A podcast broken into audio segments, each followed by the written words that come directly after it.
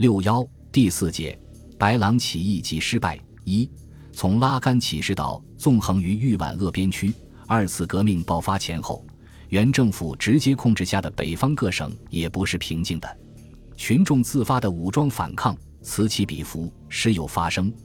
而且由于受到南方各省反对袁世凯斗争的鼓舞，有越来越活跃的趋势。其中规模较大、影响深远的一次农民反抗斗争。就是发源于河南省的白狼起义。白狼，一八七三年至一九一四年，河南宝丰县人，以其身材高瘦、腿长形快，故因其名谐音而绰号白狼。官方也误称其为狼匪。农民出身的白狼，青年时代曾投巡防营当兵，枪法颇精，虽目不识丁，而胆略颇壮。后因犯律潜逃回乡。民国初年。河南农村连年荒旱，加上河南都督张振芳自一九一二年三月上任后，横征暴敛，专务捐削，物价暴涨，民不聊生，人祸天灾，交相煎迫，因而社会上饥民流离失所，乞丐成群，铤而走险者日众，出现了盖雨盗满河南的现象。豫西一带民情相称强悍，穷人求生不得，便纠众打家劫舍。俗称拉杆，为首的称杆手或架杆。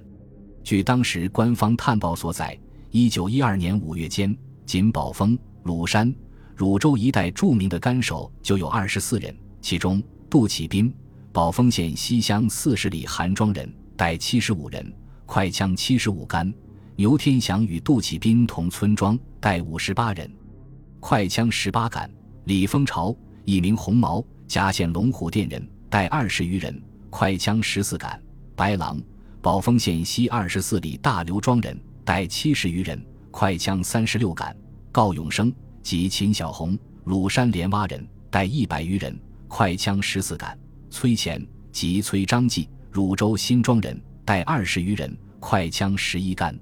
另外还有宋老年、郭玉德等十八人，皆系干手。白朗从巡防营回到家乡之后。便拉杆起事，成为孝济山林的绿林头目。据记载，他性豪爽，善于人，疏财仗义，以势能得众，先奔走于汝、卢、宝之间，结识豪侠，建成规模。但以武器缺乏，未能大举，乃将宝丰县长的儿子劫去勒赎，所加新式无响钢快枪十支。卸到手后，即有很快的发展。白狼以武阳县母猪峡一带为基地。四处活动，大约于民国元年，又以打富济贫为旗号，鼓励穷人造反，备财士兵、游民、饥民等闻风归附。各地著名干手如李鸿斌、宋老年、丁万松、宋一眼、王新传等各率所部与之合并，愿听指挥。到一九一三年春，各赶头在白朗领导下所带的人马共约二三千人，所着服装。错杂不一，时聚时散，飘忽无定。聚则成军，散则为农工商贩。由于贫苦之家甘为窝主，乞丐游民愿作笔探。白朗军消息灵通，神出鬼没，各县多次派兵围剿，都未能把他们镇压下去。相反，白朗却不时给各地方官吏和豪绅的主团练以打击。这时，白朗主要从事经济性的斗争。政治目标并不明确。一九一三年五六月间，袁世凯把住在信阳的第六师调入湖北境内，仅留河南陆军第三旅王玉秀部在平汉路沿线设防，与西南一带空虚。这时，河南国民党人熊思玉为了武装讨袁，与白朗联络。白朗一面委派熊赴南方联系反袁力量，一面借二次革命之说，号召群众乘机展开活动。高新、宋一言等各干数百人袭扰叶县、襄城等地，白朗亲率各干一千余人南下，意图攻取唐县、泌阳。当时盛传白朗宣言：如能占领唐、密等处，即当与高新、宋一眼和古通南方，以图大局。由于有唐县守军做内应，五月三十一日夜，白朗一举攻占该县，夺获大炮六门。机关枪两挺及许多枪械子弹，声势大振。白朗占领唐县后，恐官军追来，当天启程北上，连克数村镇，赴经南诏，直攻鲁山。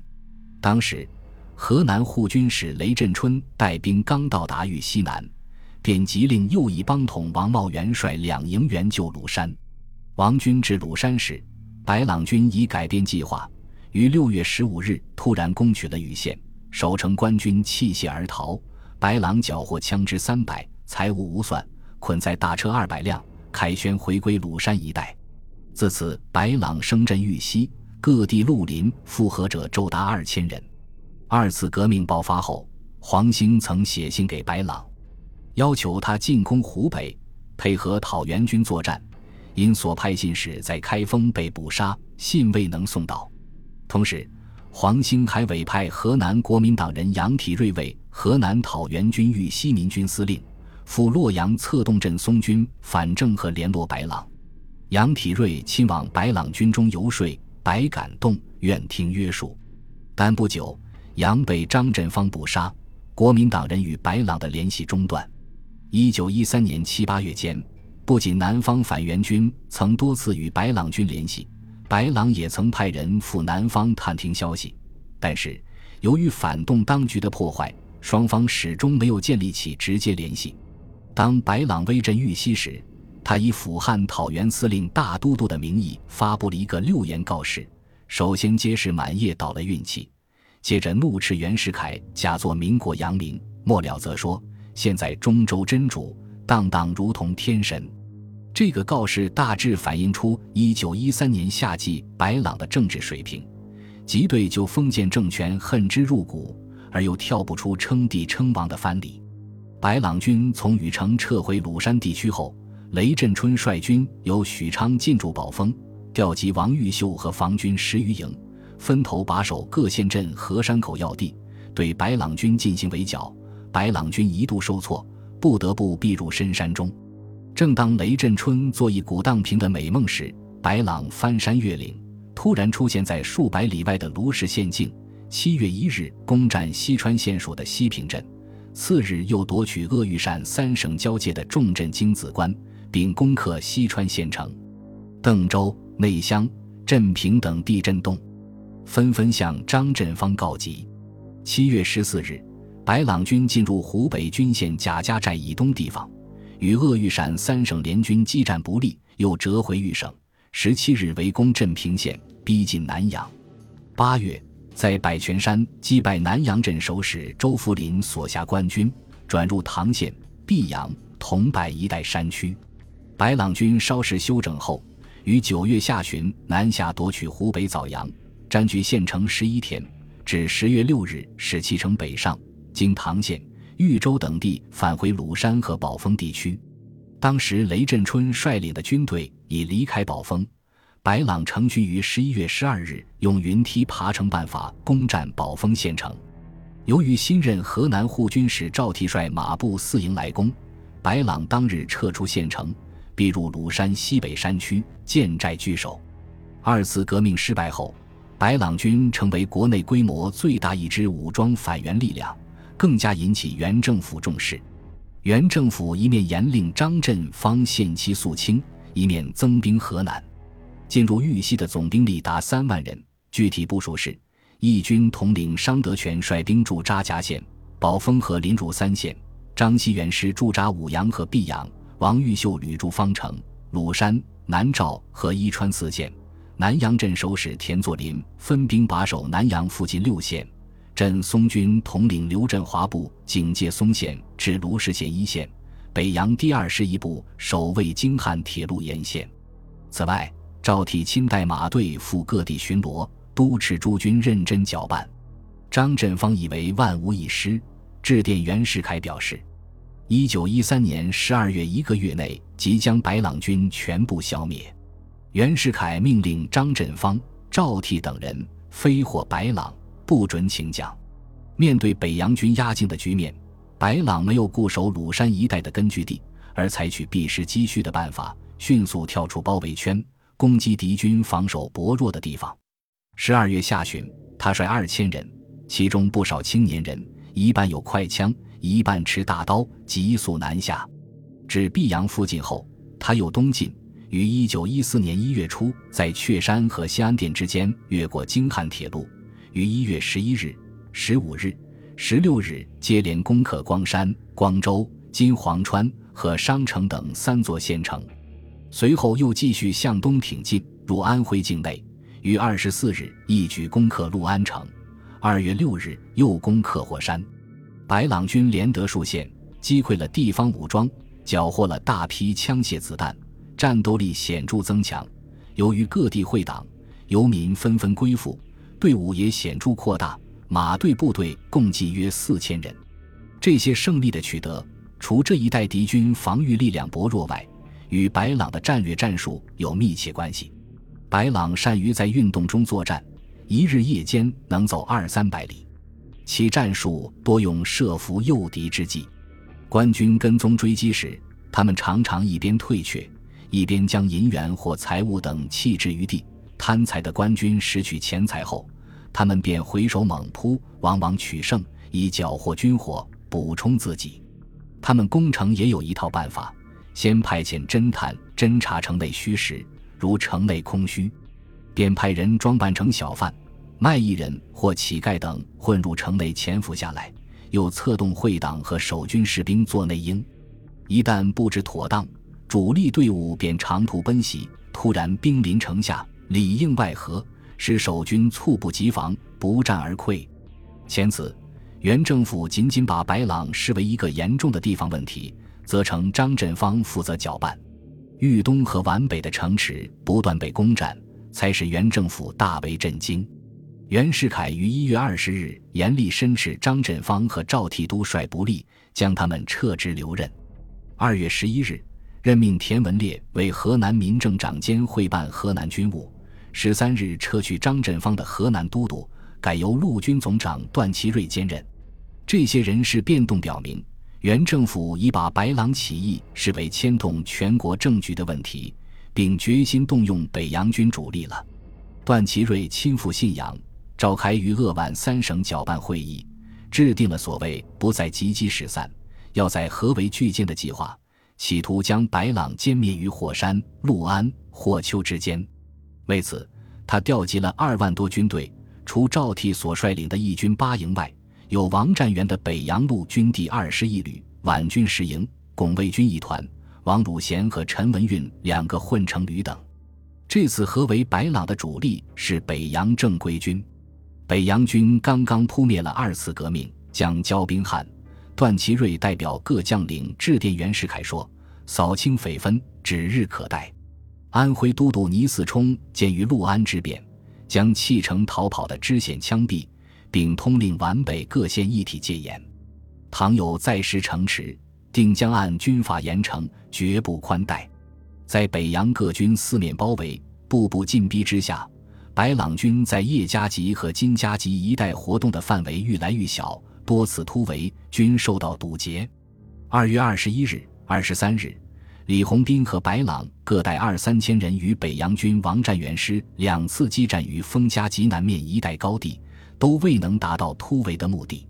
白朗的处境日益不利，遂决定化整为零，把队伍分为几路，同时采取声东击西的战术，派一路偷袭光州。当敌军抽调兵力援救光州时，白朗军分路逃出包围圈，日夜兼程西进。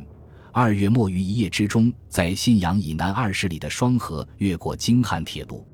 当时设在信阳的豫南围剿司令部正张登置酒大宴将士，至天明时发觉。但事后他们却向原政府报告说，白狼进犯铁路，我军迎头痛击，贼军大败，浮尸遍地，仅汉囚数人步行。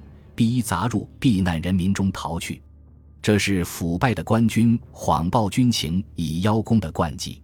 白朗军越过京汉铁路后，分兵两路，一路攻湖北英山和安陆，颇有南下尽窥武汉之势；另一路经随县等地西进。三月七日，一举攻占鄂西重镇老河口，歼灭驻军一营，缴获火炮两门，炮弹九十余发，枪弹二十余万发。老河口是汉水上游的货物集散地，当时号称湖北第三商埠，因商富户不少。有外商英美烟草公司，美孚洋行和亚细亚煤油公司的分支机构，也有教堂、教会、医院和英、美、意等国传教士多人。白朗军每到一地都打劫豪富，抽象械，在商业繁盛的老河口自不例外，外商投资的企业也在劫难逃。根据记载，该镇所有精华西北搜刮，商民损失约数十万。但是，白朗在老河口对于外国传教士和教堂，如攻克枣阳、六安等县城市一样，并没有把他们作为打击目标。因此，老河口教堂虽稍有损失，但人口尚安。白朗对待教会的态度，可能是由于受到资产阶级革命党人的影响。在老河口，挪威医生费兰因拒绝为白朗军士兵做手术而被枪杀。这件事似属个别人的行动，并不能反映白朗的政策。白朗取得的胜利，使袁世凯政府和帝国主义列强驻华公使都十分吃惊。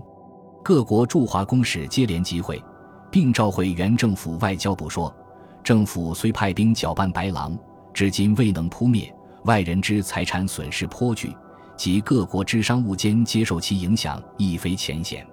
如再不能即日剿平，拟电请本国政府各派兵若干帮同搅拌，以其早日肃清。”原政府的反应，由袁世凯至段祺瑞等人的几间机密电可见一斑。三月十一日，万吉华密电：白狼黄池小丑，诚系蠢动。近日发兵二万人，奔驰两月月，足为田灭。各国视之，大损威信，即为军界耻辱。老河口又生残杀外人重案，若不迅速扑灭，恐起交涉，牵动大局。近日匪之内容毫无所闻，是侦探太不得力，望注意。三月二十一日。华密电，白匪久未平，各国报纸为政府力弱，不足以保治安，乱党又从中鼓吹，疏损威信，因而近日中国债票跌至百分之十二三，需借款遇难办，关系全局慎重，望努力设法都赤素平为要。三月二十三日，巩密电，以部长久在外，各国注意白狼更重，且久未平，有损声威。可商田民政长妥为布置，仍宜早回京。白狼起义异军突起，在一九一四年春发展到顶点，成为国内一些大报纸的每日要闻之一，为全国各阶层、各派别，包括中华革命党人所注目。原政府辛劳日拙，动用北洋军数万，而不能控制白朗军在广大地区策马长驱的局面。本集播放完毕，感谢您的收听。喜欢请订阅加关注，主页有更多精彩内容。